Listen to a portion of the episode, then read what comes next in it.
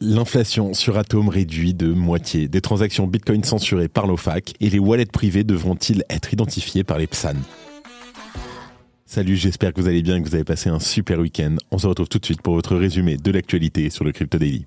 Le Crypto Daily. Mon nom est Benjamin Cohen.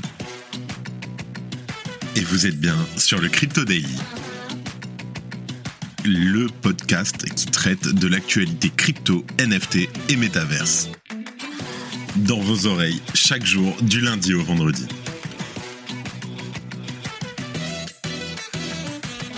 Et on commence avec Cosmos, où l'adoption d'une proposition de gouvernance a permis de diviser l'inflation maximale de l'atome de moitié. On fait le point sur cette nouveauté qui a engendré près de 10% de hausse sur le token lors de ces dernières 24 heures. En deuxième news, récemment, des transactions Bitcoin ont été omises par des poules de minage, soulevant des inquiétudes sur l'influence de l'OFAC et des politiques américaines sur le minage de Bitcoin. Ce phénomène interroge sur la résistance à la censure du réseau Bitcoin. On fait le point dans quelques minutes. Et en dernière news, avec l'approbation du règlement MICA, les taux réglementaires s'est fortement resserré sur les PSAN en Union européenne. Mais cela n'empêche pas l'autorité bancaire européenne de vouloir resserrer encore plus la vis en proposant des restrictions et des obligations encore plus poussées. Mais avant tout ça, et comme d'habitude, le coin du marché. Here comes the money. Here we go. Alors je sais, on est lundi d'habitude, on le fait avec CoinHouse. Exceptionnellement, le coin du marché by CoinHouse aura lieu demain. Et donc on a un Bitcoin en légère baisse ces dernières 24 heures de 1,7%. On est juste en dessous des 37 000 dollars. L'Ether, moins 3%, mais qui reste au-dessus des 2000 dollars. On est très très proche, on a un 2023 dollars. Le BNB, moins 3%. Le XRP, moins 4% à 0,6 dollars. Le Solana, moins 6% à 54,8 dollars. Le Cardano, moins 3%. Le Dodge en légère hausse de 2% à 0,077. Et en dixième position, le Tron, moins 4%. On a le Terra USD, l'USTC qui vient de faire 185% en 24 heures, 300% en 7 jours. Et le Terra classique, le Lunce qui a tenu, qui suit aussi lui un peu, à 40% en 24 heures et 50% en 7 jours. Let's go, on passe aux news. Et on commence par l'inflation sur l'atome qui a été réduit de moitié. Alors l'atome c'est la monnaie de Cosmos, ATOM.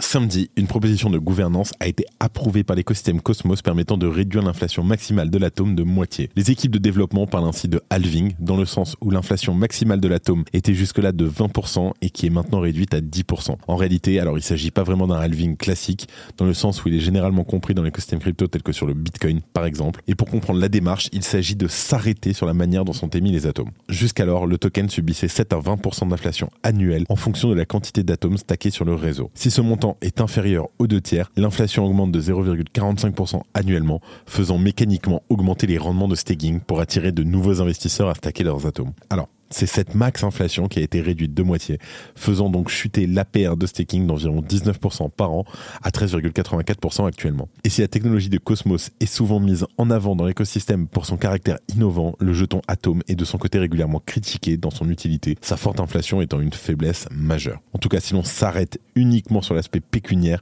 c'est la pression vendeuse qui a été engendrée par cette forte inflation qui explique en partie la moins bonne performance de l'actif par rapport aux autres crypto-monnaies lors du dernier bull run. Par ailleurs, ces changements pourraient aussi s'avérer bénéfiques à long terme sur la rentabilité des validateurs, créant un cercle vertueux pour le staking sur Cosmos. À noter que cette proposition a connu un taux de participation de 72,6% avec 41,1% d'avis favorables contre 32% des votes contre. Et son adoption a d'ailleurs rapidement engendré une hausse de l'atome.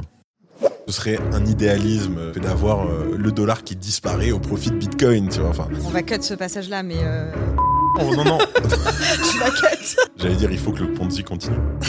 Et je lui sors le plan, et il me dit, euh, mais c'est de la merde, c'est nul, euh, t'y arriveras pas, tu vas pas tenir le coup, euh, une fois par jour c'est trop. Enfin, ça a été le meilleur booster d'énergie que j'ai pu avoir ever. C'est Benjamin Cohen pour le Crypto Daily. C'est parti. Let's go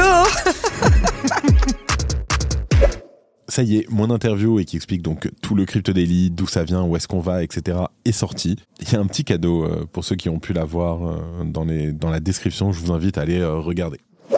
En deuxième news, on parle des transactions Bitcoin qui ont été censurées par l'OFAC. Alors, au cours des dernières semaines, un phénomène notable a suscité l'intérêt des observateurs. Six transactions Bitcoin impliquant des adresses sanctionnées par l'OFAC, donc c'est l'Office of Foreign Asset Control du département du Trésor aux États-Unis, ont été manquantes dans les blocs minés par différents pools de minage. Alors, cela soulève des questions sur la résistance à la censure de Bitcoin et surtout sur l'influence des politiques américaines sur les activités de minage en dehors des États-Unis. Et c'est à l'aide de son projet, le Mining Pool Observer, ou l'observateur des poules de minage en français, qu'un développeur Bitcoin appelé OXBTNC sur X a repéré que plusieurs transactions avaient été censurées par certaines poules de minage. Le Mining Pool Observer a été conçu pour détecter les transactions manquantes dans les blocs minés par le pool de minage de Bitcoin. Pour rappel, l'OFAC est une entité du gouvernement américain qui émet des sanctions contre des individus, des groupes et des pays, notamment pour lutter contre le financement du terrorisme et le blanchiment d'argent. Alors en tout cas, trois poules de minage, F2 Pool, Via BTC et Foundry USA, ont donc récemment omis certaines transactions Bitcoin de leurs blocs minés. Et selon l'analyse, Via BTC et Foundry USA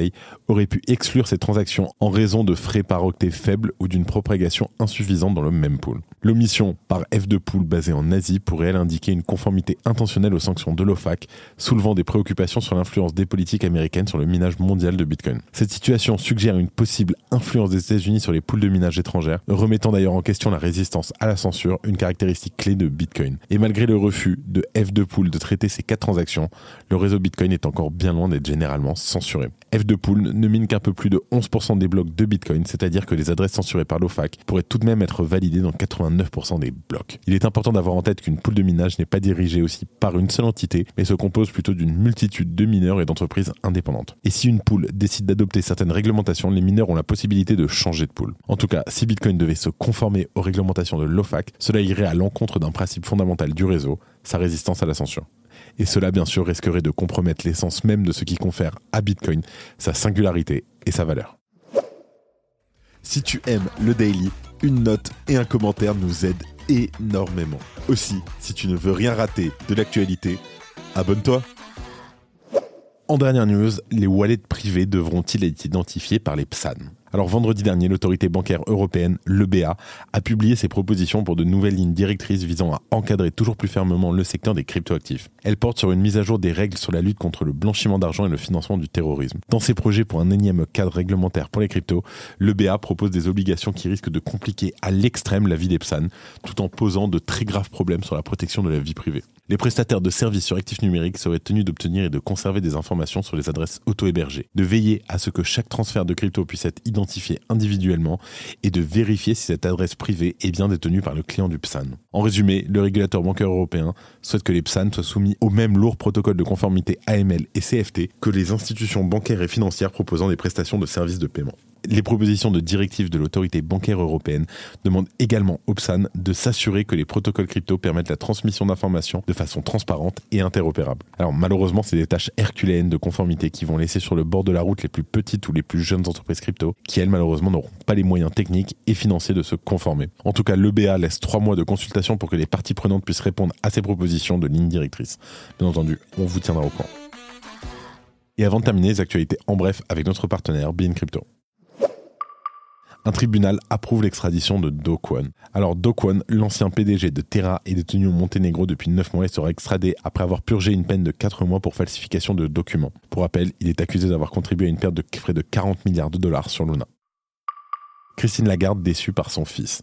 Christine Lagarde a révélé que son fils a perdu environ 60% de son investissement en crypto malgré ses avertissements. Elle a également profité de sa prise de parole pour réaffirmer sa position anti-crypto les procureurs envisagent de demander 10 ans de prison contre Sidi. Alors les procureurs US envisagent de demander une peine maximale de 10 ans pour Sidi. Ils soulignent également le risque de fuite en raison de sa richesse considérable et de ses liens forts avec les Émirats arabes unis. Tether et Bitfinex se montrent transparents. Alors Tether et Bitfinex ont choisi de ne pas s'opposer à une demande FOIL à New York faite par plusieurs médias. Ils soulignent leur volonté de partager des informations conformément aux pratiques commerciales standards. C'est la fin de ce résumé de l'actualité du jour sur le Crypto Daily. Évidemment, pensez à vous abonner pour ne pas rater le suivant, quelle que soit d'ailleurs l'application que vous utilisez pour m'écouter. Rendez-vous aussi sur Twitter et LinkedIn pour d'autres contenus d'actualité exclusifs. Je crois que j'ai tout dit, faites attention à vous, et moi je vous dis à demain. C'était Benjamin pour le Crypto Daily. Merci et à très vite.